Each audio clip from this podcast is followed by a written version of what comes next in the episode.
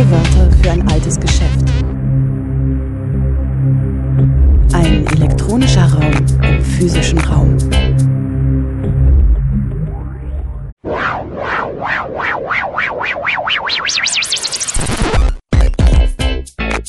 Playback. Ihr hört O-Ton-Playback bei Radio Dreieckland. Heute mit dem ersten Teil des Vortrags über schwarze Kanäle und angeblich freie Räume.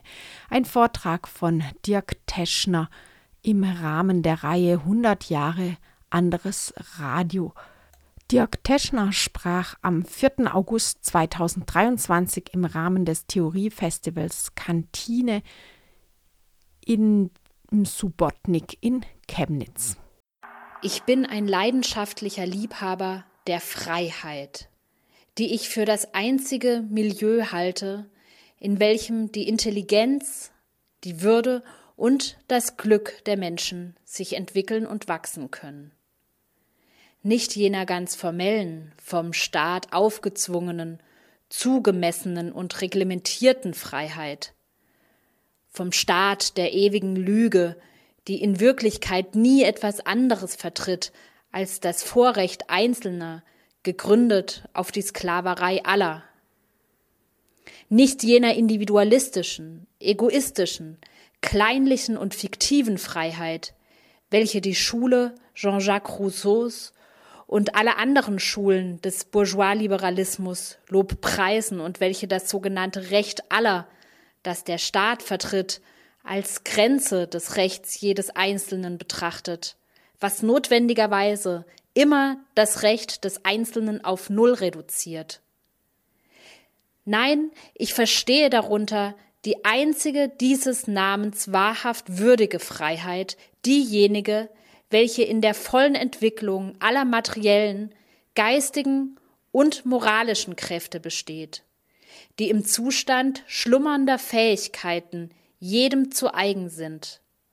Die Freiheit, die keine anderen Beschränkungen kennt als die uns von den Gesetzen unserer eigenen Natur vorgeschriebenen, so dass es genau genommen keine Beschränkungen sind, da diese Gesetze uns nicht von einem äußeren Gesetzgeber auferlegt sind, der neben oder über uns existiert, sie sind uns innewohnend und eigen.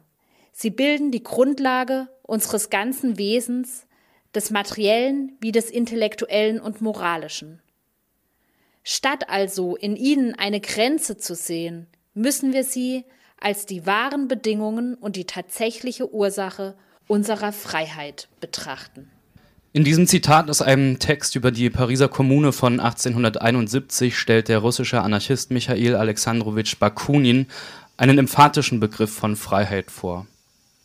Hierzu unterscheidet er einen wahren, authentischen Begriff von Freiheit von einem falschen Begriff der Freiheit. Ein falscher Begriff der Freiheit, das ist einerseits eine zugebilligte, zugewiesene, begrenzte Freiheit, eine Freiheit, die staatlich zugestanden ist und daher von einer bestehenden Autorität ausgeht. Ein falscher Begriff von Freiheit, das ist auch eine individualistische, egoistische, kleinliche Freiheit, eine Freiheit, die nur die Verwirklichung des eigenen einzelnen Willen kennt, der sich gegen die anderen und über deren Willen hinweg durchsetzen muss.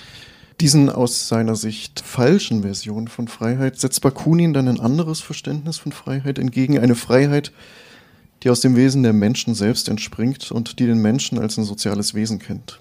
In dieser Idee von Freiheit stehen die anderen der eigenen Freiheit nicht entgegen, sondern sie sind Ausgangspunkt und Bedingung von Freiheit. Nur in einem solchen äh, sozialen Bezugsrahmen kann sich dann nach Bakunin Freiheit wirklich verwirklichen. Und es ist ein Bezugsrahmen, in dem das Individuum sich nicht unterzuordnen hat, sondern sich voll entwickeln und entfalten kann. Der Begriff von Freiheit ist groß. Als philosophischer Begriff scheint er großes Gewicht zu haben, aber vielleicht ist er darin abstrakt. Ist Freiheit ein konkreter Zustand, der sich beschreiben lässt und der ein Ziel darstellt, das wir verwirklichen können? Oder bleibt der Begriff der Freiheit unbestimmt, wenn nicht dazu gesagt wird, worauf er sich bezieht? Heißt Freiheit nicht immer ganz konkret die Befreiung von etwas, die Beseitigung eines bestimmten Zwangs in einer konkreten historischen Situation? Ihr hört Radio Sabo, ihr zum Beispiel in Halle bei Radio Korax, in Chemnitz bei Radio T, bei Radio Blau, in Leipzig, in Freiburg bei Radio Dreieckland, beim Querfunk in Karlsruhe, aber auch hier auf dem Festivalgelände der Kantine in Chemnitz. Und Festival, der sich jährlich mit den ganz großen Fragen beschäftigt, den Fragen eines Lebens ohne Angst. Und in diesem Jahr ein Thema gewählt hat, was oft belächelt wird, der Anarchismus. Als wir in dem Fall eine Gruppe von vier Leuten, darüber nachgedacht haben, wie könnte so eine Radiosendung, eine Live-Radiosendung von diesem Festival aussehen, als wir darüber nachgedacht haben, da schien es uns nahezu äh, liegen, über den Begriff der Freiheit nachzudenken oder die Sendung dem Begriff der Freiheit zu widmen. Natürlich als zentraler Begriff der anarchistischen Theorie und Praxis, aber auch, weil wir selbst seit vielen Jahren mit dem Begriff der Freiheit was zu tun haben, allein weil wir als äh, Aktivisten von freien Radios aktiv sind, allein beim Namen des freien Radios, da schwingt ja die Freiheit mit. Aber was dann dieses genaue freie Radio meint, wenn man dann die Akteure fragt, da herrscht dann wenig Einigkeit in der Frage, was meint denn dieser Begriff eigentlich? Freies Radio auf der Kantine Savo, keine Sorge, das wird jetzt keine Selbstbespielung äh, der eigenen Radioaktivität. Wir wollen eher mit anderen ins Gespräch kommen und können dafür eben dieses von uns sehr oft schon genutzte spezifische Medium nutzen und damit ein Angebot machen. Freiheit heißt konkret immer die Befreiung von etwas. Wer sich von einer Bedrückung, einem Zwang, einer Herrschaft befreit hat, der tritt in einen neuen Zustand ein, dessen Strukturen, Begrenzungen, Gesetzmäßigkeiten sich erst herauskristallisieren. Vielleicht ist dann wieder eine Befreiung von etwas notwendig. Während wir uns mit dem postmodernen Kapitalismus des 21. Jahrhunderts herumschlagen, dessen Charakter wir zu bestimmen versuchen, genauso wie die Bedingungen der Befreiung von ihm, während wir uns also damit herumschlagen, gab es vor uns welche, die nach Freiheit gesucht haben und konkrete Befreiungsversuche angegangen sind. Hier in Chemnitz lag es uns nahe, einen entscheidenden Umbruchsmoment der letzten 100 Jahre der deutschen Geschichte uns anzunehmen, darauf zurückzukehren, nämlich zum Zusammenbruch der DDR dem Ende des staatssozialistischen Versuchs hier in Deutschland und daran anschließend dann die Etablierung einer neuen Freiheit, die freie, gelegentlich auch mal soziale Marktwirtschaft. Vielleicht gab es etwas dazwischen, vielleicht hieß die Befreiung vom einen nicht unbedingt zwangsläufig die Etablierung des anderen, vielleicht gab es Befreiungsversuche, die mehr bedeutet haben, die unabgegolten sind, Dazu wollen wir im Folgenden mit zwei Personen ins Gespräch kommen, die diese Umbruchszeit miterlebt haben und auf deren Antworten wir durchaus neugierig sind. Suti Kuhn und Dirk Teschner, die wir gleich näher vorstellen werden. Wir begrüßen die Hörerinnen und Hörer von Radio T in Chemnitz, Radio Korax in Halle, Radio Blau in Leipzig, Radio Dreieckland in Freiburg, Radio Swupfurt in Frankfurt oder und Querfunk in Karlsruhe. Und wir begrüßen die Leute, die hier beim Kantine-Festival vor Ort sind. Wir begrüßen euch zu einer zweistündigen Radiosendung live aus einem Straßenbahnwaggon auf dem Gelände des Subotnik in Chemnitz. Eine Live-Radioshow vom Kantine-Festival und äh, dass wir aus einem Straßenbahnwaggon heraussenden, ist vielleicht symbolträchtig. Karl Marx sprach von den Revolutionen als den Lokomotiven der Weltgeschichte. Walter Benjamin fügte hinzu, vielleicht kommt es eher darauf an, die Notbremse zu finden. Wir heute stehen offensichtlich auf einem Abstellgleis. In einer solchen Situation sollte man zumindest versuchen, die Zeit zu nutzen, um klüger zu werden. In diesem Sinne wünschen wir euch viel Hörvergnügen.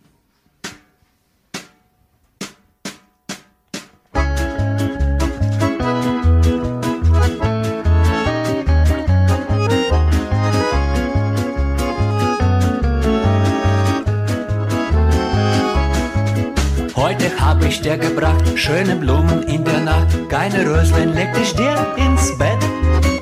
Weiße Pracht, satter Strauß, kam mit Malglücken ins Haus, auf dem Kissen lagen sie so nett. Karl-Marx-Stadt, Karl-Marx-Stadt, du bist die Stadt roter Blumen. Karl-Marx-Stadt, Karl-Marx-Stadt, aber ich mag nur weiß. Keine Schildheit in der Blüte, steigt der Duft nur ins Gemüte, bringt uns erst der Frühlingszauber als ob ein weißes Lied erklingt, als dein erster Hochzeitsring, als ob deine erste Liebe, glaube ich. Karl-Marx-Stadt, Karl-Marx-Stadt, du bist die Stadt roter Blumen. Karl-Marx-Stadt, Karl-Marx-Stadt, aber ich mag nur weiß.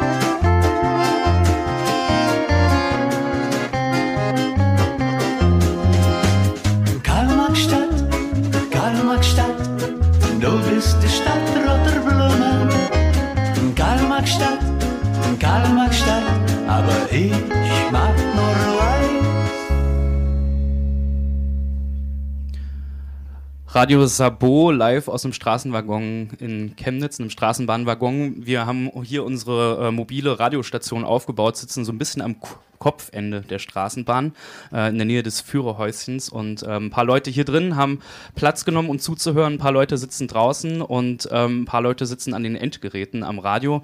Und wir wollen jetzt äh, dazu übergehen, unsere beiden Gesprächspartner vorzustellen. Ja, die Überleitung ist so ein bisschen halb gelungen, denn der Song, der gerade äh, gespielt wird, hat natürlich auch damit zu tun, dass einer der Gäste, Dirk Teschner, nämlich genau in dieser Stadt geboren wurde, in Karl-Marx-Stadt, 1963, äh, dann mit Anfang 20, ich glaube auch schon vorher, engagiert bei der offenen Arbeit und bei Friedensgruppen in Karl-Marx-Stadt und dann vor 37 Jahren auch verhaftet wegen staatsfeindlicher Hetze. Dirk Teschner ist, äh, und darüber wollen wir reden, warum, ähm, nur relativ knapp einer längeren Gefängnisstrafe äh, entkommen. Das hatte unter anderem auch damit zu tun. Der Schwarze Kanal, der erste unabhängige Sender in der DDR, hat lange genug geschwiegen. Wir freuen uns über die gewachsene Hörerschar und darüber, dass der Staat sich weiter im Dunkeln tappt. Ansonsten hätten wir wahrscheinlich unseren schwarzen Humor längst verloren. Kumpels aus dem Westteil der Stadt haben uns erzählt, dass drüben forsche Mutmaßungen über unser Team durch den Blätterwald rauschten. Das ist okay. Wir brauchen alle verfügbaren Medien, um uns bekannt zu machen. Die Ostpresse funktioniert da ja noch nicht so richtig. Eins ist jedenfalls sicher. Wir leben hier in der DDR und haben den journalistischen Ehrgeiz, keine Enten durch den Äther zu scheuchen. Noch ein Tipp vorweg. Je besser die Antenne gebaut ist, umso deutlicher und weiter sind wir zu hören. Und wir finden, wir sollten deutlich und weit zu hören sein. Ein O-Ton, ein historischer O-Ton aus dem November 1986, wenn man so will, einer der politischen Piratensender der DDR, der Schwarze Kanal.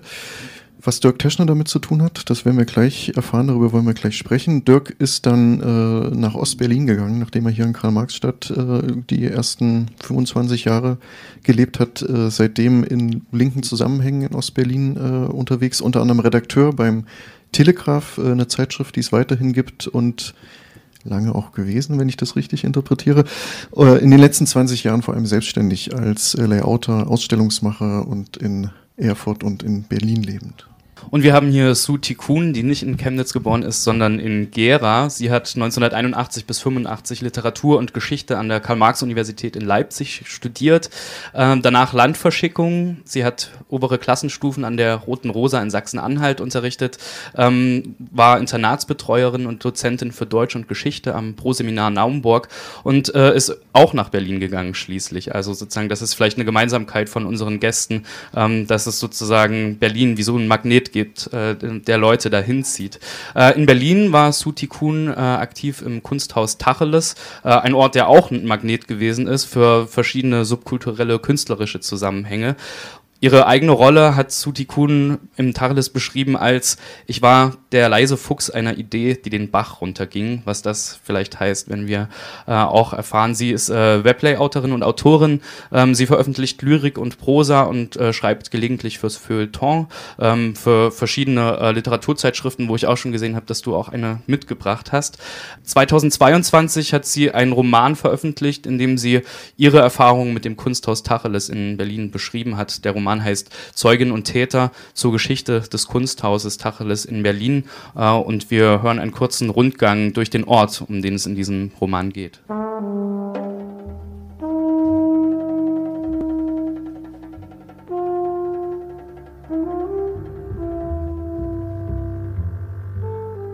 Von hier gelangte man in den Rest der Passage, in das Innere einer Leiche aus Stahlbeton. Die gotisierenden Flächengliederungen waren von Ruß entstellt. Im Torbogen strotzten geköpft riesenhafte Steinskulpturen. Die verbliebene Wirkung war von einer überwältigenden Fragwürdigkeit, deren ästhetischer Reiz darin bestand, ein Gerippe mumifiziert zu haben.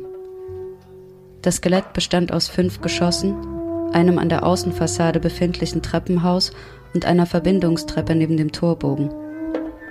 Schmutz kauerte an Geländern, Stufen und Fenstern. Schutt lag in den Fluren, Räumen und Schächten. Ein dunkler Bauch im ersten Stock verströmte verlassenes Wohlgefühl. Der goldene Saal, einst Kino für Filme mit Kunstanspruch, hatte seine lodernde Wärme bewahrt. Ich fühlte mich auf Anhieb geborgen, Dann ging ich weiter.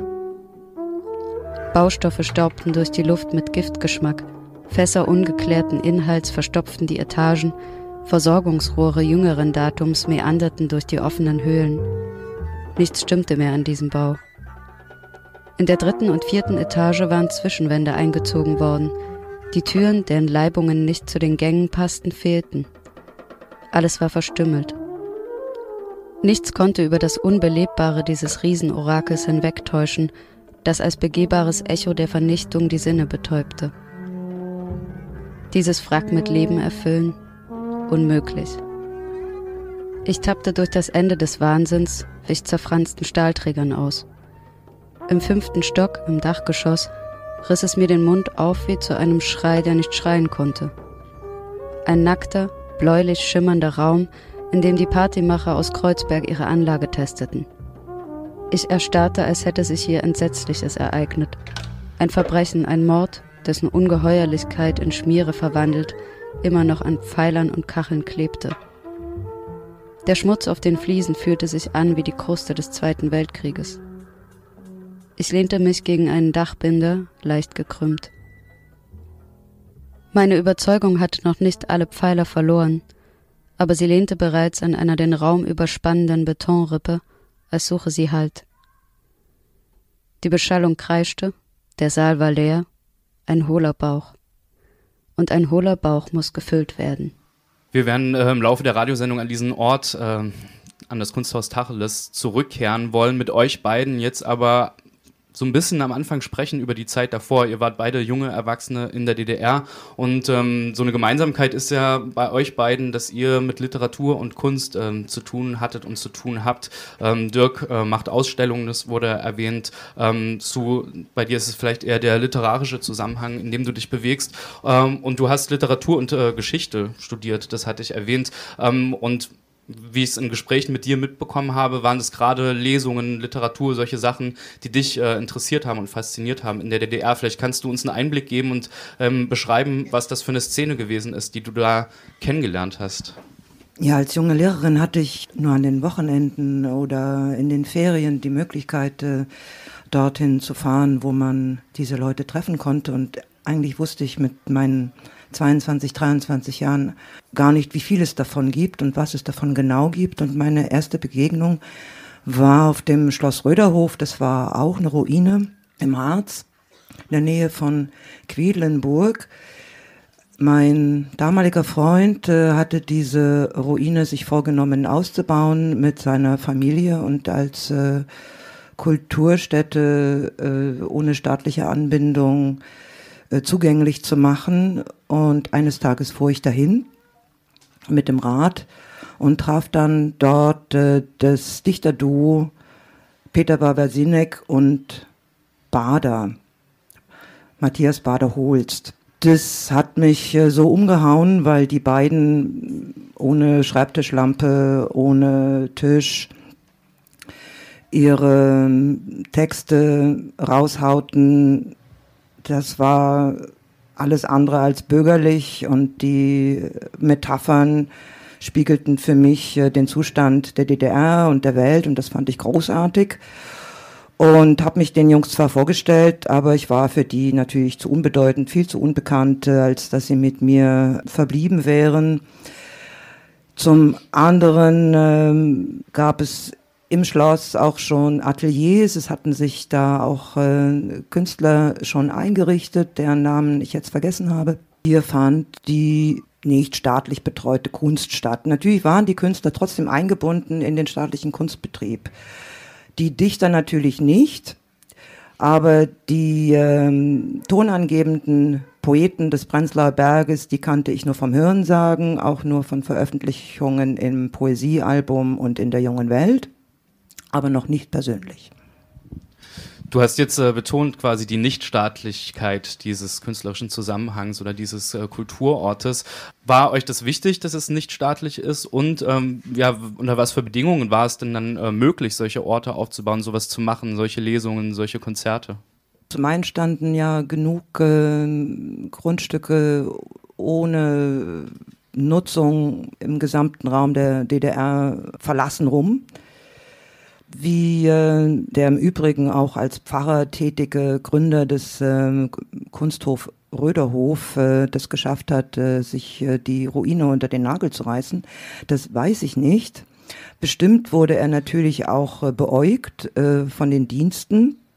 Aber im Grunde genommen hatte er erstmal freie Hand. Ein wichtiger Standort oder die wichtigeren äh, Dächer für die subkulturelle Betätigung waren natürlich die Kirchen. Und äh, Schloss Röderhof war da schon eine Ausnahme, wird aber auch nicht das einzige gewesen sein. Bestimmt gab es das auch in Ahrenshoop, dort bereits in etablierter Form als Lehrerin, anfangs eben als Dorfschullehrerin, äh, mitten in der Pampa, wo Fuchs und Igel gute Nacht sagten, äh, hatte ich natürlich keinerlei Zugang äh, zur Kultur und musste dafür schon nach Leipzig fahren. In Leipzig wiederum hatte sich äh, aus der von Jochen Wesotzky gegründeten späteren sogenannten Moritzbastei eine äh, sehr beliebte, sehr stark angelaufene äh, Kultureinrichtung gebildet, die dann auch von der Kommune unter die Fittiche genommen wurde. Bei sich ganz ohne Unterstützung, staatliche Unterstützung, äh, kann man äh, das kulturell größer nicht aufziehen. Man hat ja dort auch dann Stellsfestivals durchgeführt, alle möglichen äh, Genre untergebracht in äh, Berlin, soweit ich weiß, ich kann da jetzt nicht äh, in die Details gehen, äh, spielte sich das in den äh, Hinterhöfen, in den Wohnungen des äh, ramponierten Prenzlauer Berges ab. Dirk, ich hatte ja erwähnt äh, bei deiner kurzen Vorstellung, dass du in den letzten 20 Jahren sehr eng auch mit dem Kunstbetrieb äh, verbandelt bist. Ähm, wenn man ein bisschen nach hinten schaut, wie war denn die Verbindung, wie war denn der Bezug zur Kunst in der DDR? Gab es da für dich äh, so Momente des archaisch, vielleicht auch anarchistischen oder kam das erst später in der Biografie? Na, zum einen äh, gab es sehr viele Leute, da gehörte ich auch dazu, die selbst mit Kunst sich ausprobiert hatten. Ähm, und dann gehörte ja eigentlich alles irgendwie zusammen, was ich ja heute immer noch sehe und deshalb auch bestimmte Spaltungstendenzen irgendwie nicht gut finde. Das heißt also, wenn du ähm, widerständig unterwegs warst und auch politisch aktiv warst, äh, ging, war ja dann irgendwann auch der Moment, wo du dann einen größeren Publikumkreis irgendwie erschließen wolltest und Veranstaltungen gemacht hast. Und die war, meisten waren natürlich in der Kirche. Es gab aber auch so Privatpartys, also gerade bei den Lesungen, um kurz einzuhaken, die gab es ja dann auch überall, also äh, überall äh, in Kirchen oder Privatwohnungen oder eben bei Partys auf dem Land oder im Studentenclubs oder so weiter. Und da gehörte dann immer dazu einerseits so die politischen Diskussionen und Vorträge, äh, dann die ersten Samizdat-Zeitschriften politischen sind dann auch erschienen, Anfang der 80er, die dann auch verteilt worden sind, aber auch immer Kultur. Und das heißt also, bei mir jedenfalls und in anderen Städten, Punkbands wurden eingeladen, überall her. Und äh, wenn du eine Veranstaltung gemacht hast, kamen die auch überall her sofort. Also du hast dann zwei Bands eingeladen und dann waren am Ende acht oder zehn da aus verschiedenen Städten, von denen wieder nur die Hälfte dann gespielt hat, weil die anderen dann nicht mehr in der Lage waren dazu. Gleichzeitig auch Free Jazz von den älteren Leuten, und das auch immer Kunst, also Malerei, äh, Skulpturen, Objekte und so weiter, die, äh, und dann auch Lesungen, also es war immer alles da. Und dadurch äh, hast du dann auch, äh, oder ich dann auch Leute kennengelernt, ähm, auch in Kamarkstadt, äh, war überschaubar, äh, wer sozusagen so in der Subkultur auch Malerei, äh, Musik äh, und äh, äh, als Autor unterwegs war und äh, ja, das ist natürlich alles auch sehr subkulturell konnotiert. Äh, sind dir in der Zeit Leute begegnet, die sich mit sowas wie Anarchismus befasst haben, die sich selbst als Anarchisten bezeichnet haben? Oder ist das eher ein Blick, den man jetzt von äh, in der Retrospektive hat und sagt, okay, das hat schon anarchistische Praxismomente? Ja, es gab ja dann die offene Arbeit, also ganz kurz für die, die es nicht wissen, offene Arbeit äh, war äh, so ein bestimmter Strang der kirchlichen Jugendarbeit Walter Schilling hat das irgendwie aus irgendwie mitgegründet in Thüringen war dann vor allem in Thüringen, später noch Leipzig, Berlin. Äh, der Unterschied zur Kirchenjugendarbeit war, offene Arbeit sagt, wir haben Räume und alle können kommen. Und auch die, die auf der Straße, auf den Plätzen sonst wie waren, können kommen. Und es geht nicht darum, äh, sie zu missionieren, sondern wir wollen ihnen erstmal einen Raum geben. Und wenn sie dann Hilfe brauchen von uns, wir sind da. Irgendwie. Und äh, in den Kreisen gab es schon auch von den Leuten, die offene Arbeit mit betrieben haben, so eine libertäre Tendenz. Also äh, da gab es schon einige Kreise, die sich auch damit beschäftigt hatten. Es erschienen auch so Samistat, äh, so Nachdrucke von libertärer Literatur und äh, Theorieschriften. Und wo sich dann eine auch später dann Gruppen gegründet haben, die explizit sich so bezeichnet haben, wie Wolfspelz in Dresden zum Beispiel, einer der bekanntesten Gruppen, aber auch äh, in der Kulturszene wie Bader zum Beispiel, Matthias Bader-Holst, äh, der früher in Halle und dann nach Berlin, hat sich auch immer als eigentlich libertärer bezeichnet und selbst Papenfuß jedenfalls ab 90, vorher er irgendwie da wenig, aber das auch. Also da gibt es schon dann auch in der Kulturszene Leute, die sich so bezeichnen und es gab in der Polizszene so eine bestimmte Fraktion und da denke ich aber, ist die Grenze auch nicht so ganz knallhart. Also es gab zum Beispiel in, in Berlin ja dann in den Oppositionsgruppen schon Zusammenarbeit mit, sagen wir, kritischen Marxisten, libertären Kommunisten und streng Anarchisten und so weiter, die dann auch in einer Gruppe zusammenarbeitet, wie später dann Kirche von unten und ähnlichen. Matthias Bader-Holst wurde mehrmals jetzt benannt, ähm, Literat, Punk, Performance-Künstler, Musiker, ähm, Merseburg Halle aus der Ecke kommt. Äh, wir wollen auch einen Song von ihm hören, aber Sue, vielleicht kannst du vorher auch nochmal sagen, weil du auch ähm, Matthias Bader-Holst äh, als eine der ersten Figuren eigentlich in deinem Buch ähm, ähm, ja vorführst. Ist eine Figur, die eine große Ausstrahlung hat und die vielleicht irgendwie so ein bisschen, in der so ein bisschen was zusammenschießt, was vielleicht irgendwie interessant war in einem bestimmten Kreis. Vielleicht kannst du nochmal sagen, anarchisch, anarchistisch, weiß ich nicht, aber was für dich auch so das Interessante an diesem Ausdruck war. Das Besondere an Matthias war, er war einer der wenigen, die äh, alle Texte auswendig konnten. Das ist bei einer einstündigen Performance schon enorm. Wer macht das heute noch? Ich kenne nur noch einen, der lebt. Das ist der Erik Steffen aus Kreuzberg. Sein Kompagnon äh, Peter Wawasinek konnte da auch mithalten, aber die hochkomplexen äh, Texte von Bader Holst äh, zu können, das war schon beeindruckend. Zum Zweiten hatte er die Aura eines Karl Valentin, also er sah total abgefressen aus. Äh, hochgewachsen, hochgeschossen, äh, sehr kahl, äh, aber mit einem gewaltigen Kopf, mit einer riesigen Stirn. Und er hatte eine, eine, eine sehr voluminöse Stimme und man konnte sich dem einfach nicht entziehen.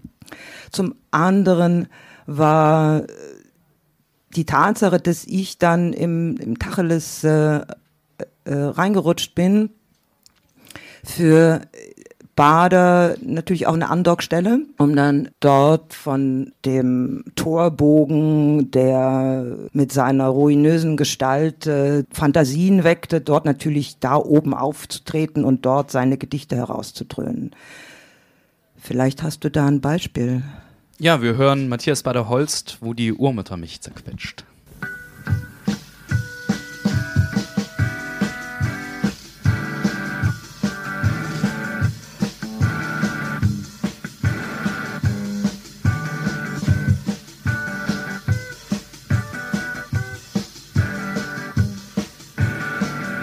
Wo die Urmutter mich zerquetscht, bin ich glücklich.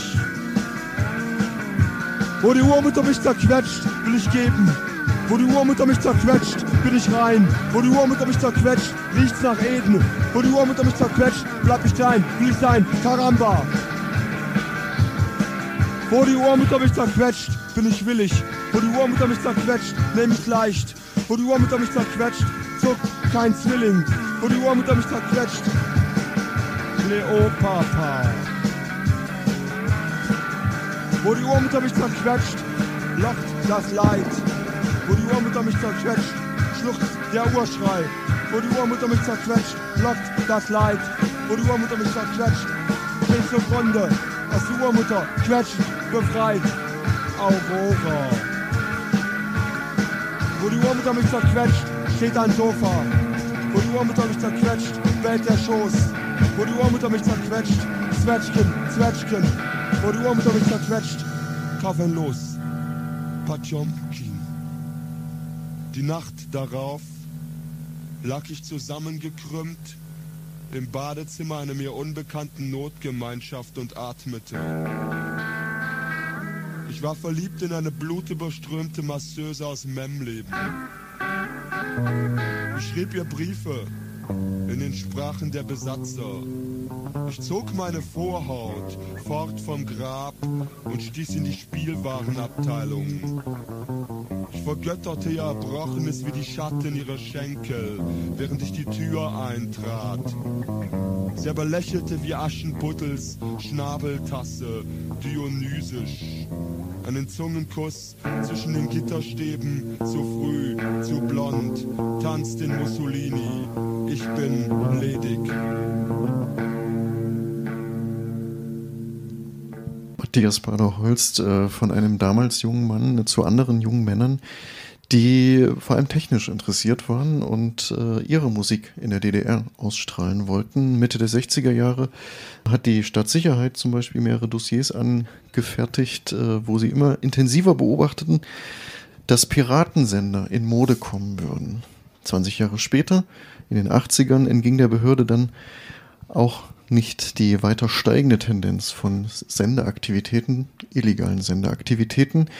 Die Behörde, die da ermittelte, hat dann allerdings kaum staatsgefährdende Inhalte festgestellt. Eine der Ausnahmen war allerdings aus Sicht des Staatsapparats ein direkter Angriff auf die Gesellschaft, auf den DDR-Staat. Das war eine Kooperation zwischen westlichen linksalternativen Radioaktivisten aus Kreuzberg und oppositionellen Gruppen in der DDR. Das war der Schwarze Kanal, der 1986 gesendet hat. Dirk Teschner ist hier. Dirk, wie hast du von dem Sender und vielleicht auch von seinen Inhalten zum ersten Mal erfahren? Also die Leute, die den auch gemacht haben, jedenfalls in Ostberlin, nochmal kurz dazu sagen, aus Berlin wurden ja die Texte verfasst und äh, über Journalisten oder Diplomaten äh, in, nach Westberlin geschmuggelt und dort dann äh, von eben man kann ruhig auch sagen, autonom, mit Piratensendern dann ausgestrahlt. Und ähm, in Ostberlin wurden dann bei der ersten Sendung vorher Flugblätter verteilt, in Briefkästen gesteckt und da stand ein Tag da, äh, an dem Tag, in der Uhrzeit der Frequenz wird irgendwie erste Piratensender oder erste freie Sender von äh, DDR sendet seine Sendung, Schwarze Kanal. Und die Leute die den gemacht haben, kannte ich, aber ich wusste in diesem Moment noch nicht, dass sie den gemacht haben, logischerweise, weil sie natürlich niemandem das erzählt hatten. Und da aber die ähm, Sendereichweite ja sehr begrenzt war, also meines Wissens, ich glaube, der erste Sender war im Wedding installiert und man hörte den dann Prenzlauer Berg, Mitte, Pankow. Damit man es aber weiter verbreitet, wurden dann wenige Kassetten angefertigt mit der Sendung und es gab dann so zwei, drei Städte, die dann die Kassetten bekommen haben. Und ähm, kurz nach der ersten Sendung hatten wir, also wir hatten in Kamarkstadt dann immer zweimal im Jahr, es hieß dann Sommerfest und Friedensfest, so große Veranstaltungen gemacht. Ähm, mit eben Konzerten und Ausstellungen und vielen inhaltlichen Diskussionsrunden und, und, und da waren dann Berliner da, hatten dann auch ähm, zu diesem Moment wurde auch dann Umweltblätter und Grenzfall irgendwie das erste Mal irgendwie herausgegeben, die Samizdat-Zeitung. Äh, und ein Freund von mir hatte dann auch zwei Kassetten mit von der Radiosendung. Und eine habe ich eben bekommen und die zweite hat ein Freund von mir dann genommen, der, wie sich später herausstellte, Stasi-M war. Die Kassetten, die dann verteilt wurden, da hörte man dann die erste Sendung, also ein dezidiert politisches Programm in der Hoffnung, sich an weite Teile der DDR-Bevölkerung zu wenden, aus einem linken inhaltlichen Spektrum heraus. Äh, da trafen sich dann quasi so Bestrebungen in Westberlin, die auch viele Piratensender betrieben haben und äh, so eine ja, Praxis aus der DDR, also alternative Rundfunkpraxis und äh, Ostoppositionelle, linke Ostoppositionelle. Was hat es denn für dich bedeutet, dann diese Mitschnitte, also diesen Kassettenmitschnitt, äh, weiter zu verbreiten, darüber zu diskutieren? Wie lief das ab? Welche, welche Inhalte wurden da vielleicht auch diskutiert? Ich hatte ja in, in 1986 so eine Fehleinschätzung von der Entwicklung der DDR.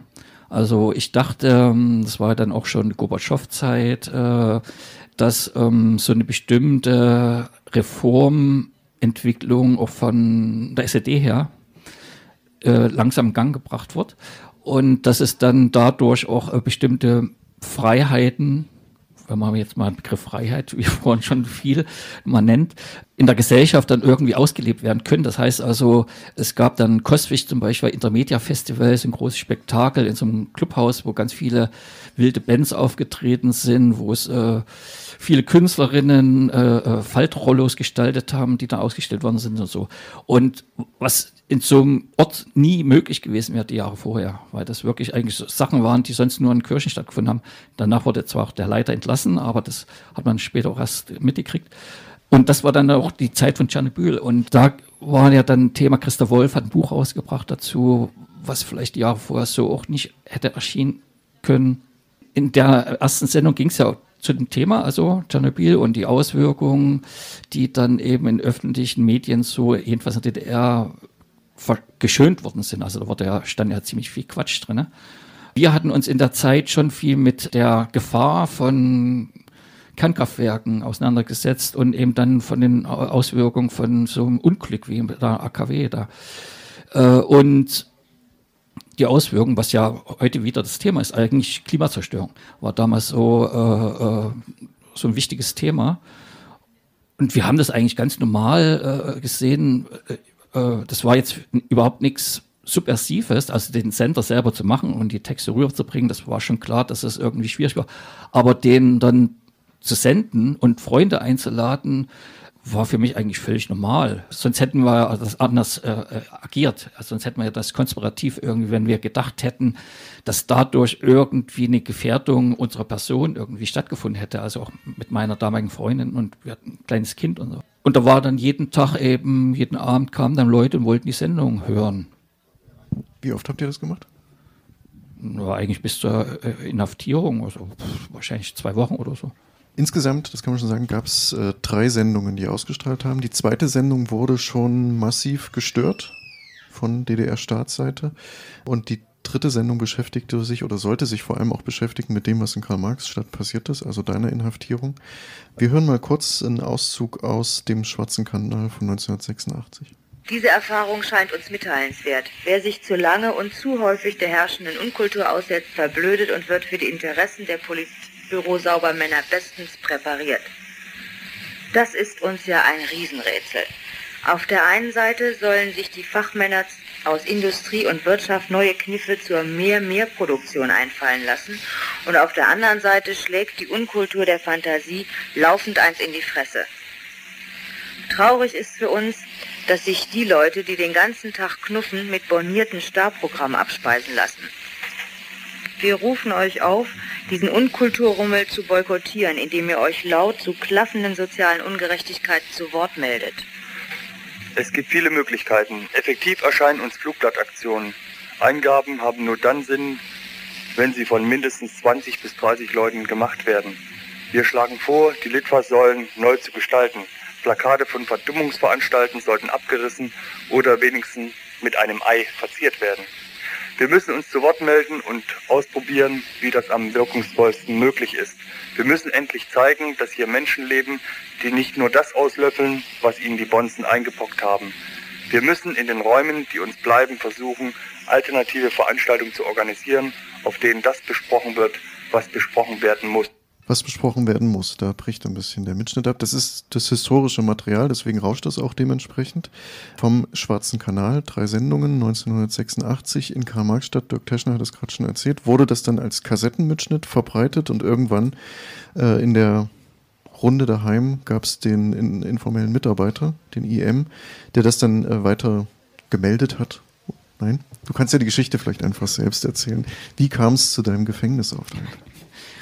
Der, was ich vorhin schon erzählt hatte, der auch die zweite Kassette bekommen hatte, der hat es in der gleichen Nacht, also nach der Veranstaltung, abgetippt, die Sendung, und hat es dann seinem Führungsoffizier der Stadtsicherheit nächsten Tag überreicht, was aber völlig belanglos war, weil unsere Wohnung äh, in der Zeit seit zwei Jahren äh, verwandt war und über unserer Wohnung eine konspirative Wohnung war und äh, es mehrere konspirative Hausdurchsuchungen gab, wenn wir jetzt im Urlaub waren oder irgendwas. Das heißt also, die haben das ja eins zu eins gehört, wenn dann Leute irgendwie das gehört haben. Und gegen uns beiden irgendwie lief jeweils ein OV, operativer Vorgang, für die, die es nicht wissen, wurde normalerweise angelegt, um die Person eigentlich also genug Material zu sammeln, um die inhaftieren zu können. Und dann gab es immer so Auswertungen, so jedes Jahr irgendwie, wo wir gesagt haben, ist jetzt genug Material da oder nicht und wird der OV jetzt weitergeführt, manchmal wurde dann eingestellt. Äh, aber so war eigentlich ursprünglich der Gedanke der Stadtsicherheit, warum man OV anlegt. Da dachten sie jetzt, das reicht. Und das ist äh, ein Grund, äh, jetzt uns zu inhaftieren. Wir haben ja eben reingehört, was so Thema war. Das ist jetzt nicht sagen wir mal, verklausulierte Kritik, sondern da wird von Bonzen und den Oberen gesprochen und was man alles tun kann. Also man kann quasi, wenn man sich in die Gegenseite hineinversetzt, fast schon verstehen, warum das jetzt nicht auf Gegenliebe ähm, stößt. Äh, ihr oder du warst ja nicht derjenige, der die Sendung gemacht hat, sondern der es verbreitet hat.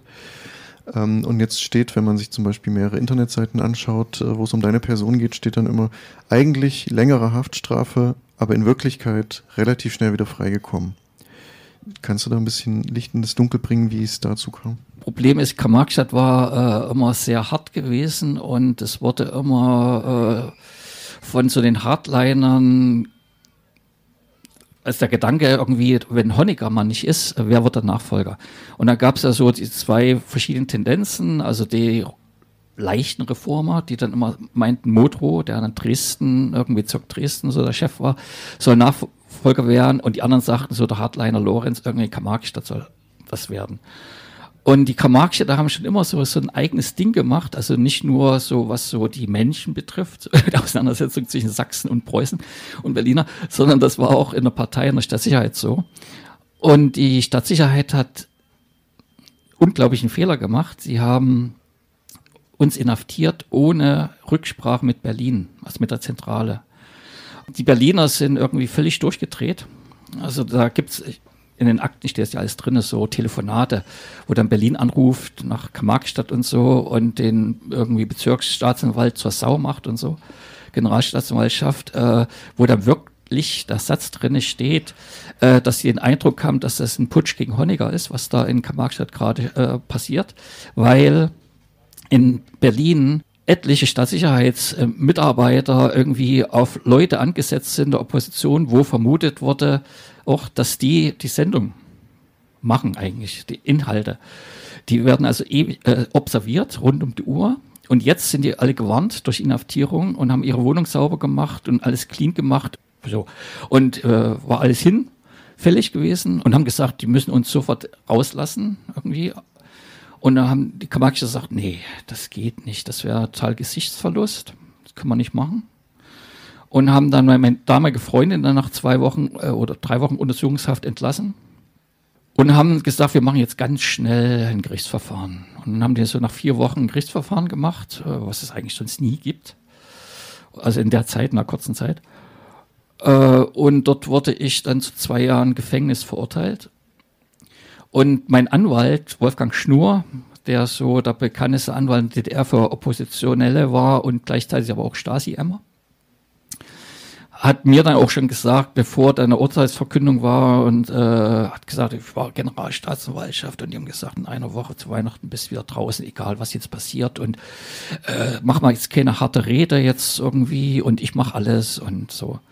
Und dann wurde ich jedenfalls zu zwei Jahren Gefängnis verurteilt und dann wieder in die Zelle geführt und zwei Tage später rausgeholt und dann ins Büro gebracht und haben gesagt, wird für drei Jahre äh, auf Bewährung irgendwie ausgeschrieben. Also die haben dann sozusagen einen Deal gemacht, irgendwie mit den Berlinern, klar, komme ich auch raus, aber sie, um Gesicht zu bewahren, werden sie mich erstmal verurteilen. Und die Bewährung wäre im Dezember 1989 ausgelaufen. Dirk Teschner haben wir gerade gehört, der ja so eine quasi auch äh, Repressionserfahrung hatte aufgrund von Verbreiten eines Radiomitschnitts. Du selbst bezeichnest dich und hast dich damals auch selbst als Linker bezeichnet äh, und äh, eben eine Kritik von links an der DDR üben wollen, üben können. Wenn du dich zurückerinnerst, was für eine Befreiungsperspektive stand denn dahinter? Also ist es der ominöse dritte Weg? Ist es was anderes? Wir sind ja bei einem Festival zum Thema Anarchismus, also liegt es eher in vielleicht solch anarchosyndikalistischen Gedanken. Wie sah das aus? Kurz äh, zurück auf die Künstlerinnen, auf die Szene, dass es da auch viele Leute gab. Also Bader war auch einer, aber es gab auch in Karl-Marx-Stadt einen bekannten Maler und Künstler und Musiker, Klaus-Hener Springmühl, die lebten es einfach. Also die hatten sich jetzt gar nicht so, als Bader schon, aber jetzt springen wir nicht so sehr so jetzt mit den theoretischen Texten von äh, libertären Gesellschaftsmodellen äh, beschäftigt, sondern die lebten so. Die wollten sich von niemandem irgendwas sagen lassen und hatten so ein freiheitliches Leben. Ging auch so, wie die Wohnung aussah oder das Haus oder äh, Atelier, wo die gelebt haben und, und so weiter. Sie haben sich nicht an bestimmte Regeln nicht halten wollen ich war dann schon auch so, also eher ein Realist, dass ich eigentlich meinte, dass es eben so, hm, sagen wir mal, das, was immer als äh, demokratischer Sozialismus bezeichnet wird, also dass das möglich ist und dass wir erstmal alles in die Richtung machen müssen. Und das heißt natürlich demokratisch, Sozialismus schon auch freiheitlich. Und da war aber jetzt nicht so die Grabenkämpfe jetzt zu ähm, oppositionellen Marxisten, also selbst, äh, wo ich in U-Haft war und ich war jeden Tag ja dann den ganzen Tag immer bei Vernehmungen, habe ich eigentlich ja dann diskutiert äh, mit dem, der mir gegenüber saß, wenn ich gesagt habe, also wenn Sie das alles ernst meinen, dann bin ich ja der Falsche, der hier sitzt, weil äh, wir sind ja beide Sozialisten, also wieso bin ich dann hier drin eigentlich? Wo man dann eigentlich mitgekriegt hat, dass die natürlich eine andere Auffassung davon hatten, letztendlich Poststalinisten waren. Also so bestimmte Zwänge wollten wir natürlich abschaffen. Also Wehrdienst auch äh, so ein wichtiges Thema und, und andere Sachen. Aber es war eben nicht so, dass wir irgendwie gesagt, das muss jetzt alles irgendwie äh, plötzlich im Chaos sein. Wir haben jetzt äh, über den Schwarzen Kanal gesprochen, einen Piratensender, und über die Folgen, wenn man äh, Mitschnitte von diesen Sendungen verbreitet hat. Äh, linksradikale Zusammenhänge, Sue, sind das Sachen, von denen du auch was mitbekommen hast oder wo du einen bestimmten Bezug hattest? Nein, von den Piratensendern habe ich nichts mitbekommen. Ich würde ergänzen, dass der Teil der unangepassten jungen Leute, zu denen ich dann auch dazugehört habe, irgendwie, ich hatte entsprechende Freundinnen, die mich da auch äh, in diese Szene hineingeworben haben.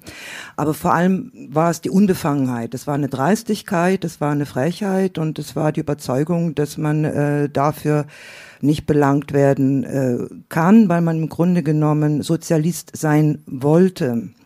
Und dass vermutlich der Staat eine andere Auffassung von dem Habitus eines Sozialisten hatte, wahrscheinlich. Und äh, wir waren aber aber der Staat hat uns ja auch äh, durch seine Bildungsinstrumente dazu gemacht. Das heißt, äh, die Jugend war hochgebildet, die in die Studienrichtungen einschlagen konnten. Das äh, ist ein Unterschied zu heute. Also wir hatten den Zugang zur Kultur, es war billig, es kostete nichts. Das ist heute ziemlich teuer. So war man überzeugt, man muss jetzt nur mit äh, einer offenen Diskussion beginnen, um äh, die verhärteten, verkrusteten Strukturen aufbrechen zu können. Davon war ich überzeugt und so habe ich mit meinen Schülern diskutiert und äh, auch mit den jüngeren Kommilitonen, der äh, tieferen Studiengänge und die Dozenten haben mir gesagt, ja, wie machst du das, dass die alle so diskussionswütig sind? Und ich habe gesagt, ich mache das gar nicht, ich nehme die nur ernst. Und in dem Moment, wo sich ein Mensch ernst genommen fühlt, öffnet er sich auch möglicherweise. Und damals waren jetzt noch viele Umpolungen noch gar nicht im Umlauf. Also das kannten wir nicht. Ja, deswegen äh, waren äh, die Jüngeren da auch sehr freimütig und, äh, und zwanglos auf in ihren Auftritt, in ihren Wünschen und in ihrem Tun, was sich dann eben als Musiker oder als Texter oder als bildender Künstler geäußert hat wie sich das dann weiterentwickelt hat, zum Beispiel auch in deinem, äh, deiner Praxis im Kunsthaus Tacheles. Äh, darüber wollen wir gleich sprechen. Wir hier beim Radio Sabot zu hören bei diversen freien Radios, aber auch in Chemnitz äh, mit äh, Musik aus genau jenen Jahren. 1985, glaube ich, aufgenommen. Attack Punk Records, das kommt meines Wissens aus der Sowjetunion. Bei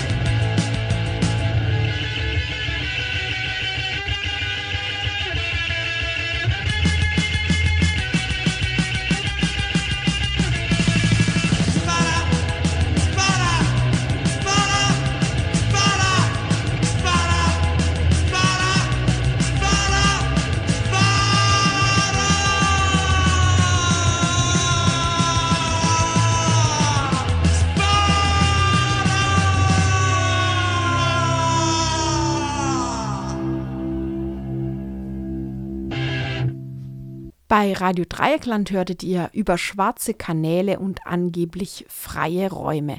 Ein Vortrag von Dirk Teschner im Rahmen der Reihe 100 Jahre anderes Radio und im Rahmen des Theoriefestivals Kantine am 4. August 2023 im Subotnik in Chemnitz. Ihr hörtet hier den ersten Teil des Vortrags, den zweiten Teil senden wir in der nächsten Ausgabe von O-Ton Playback.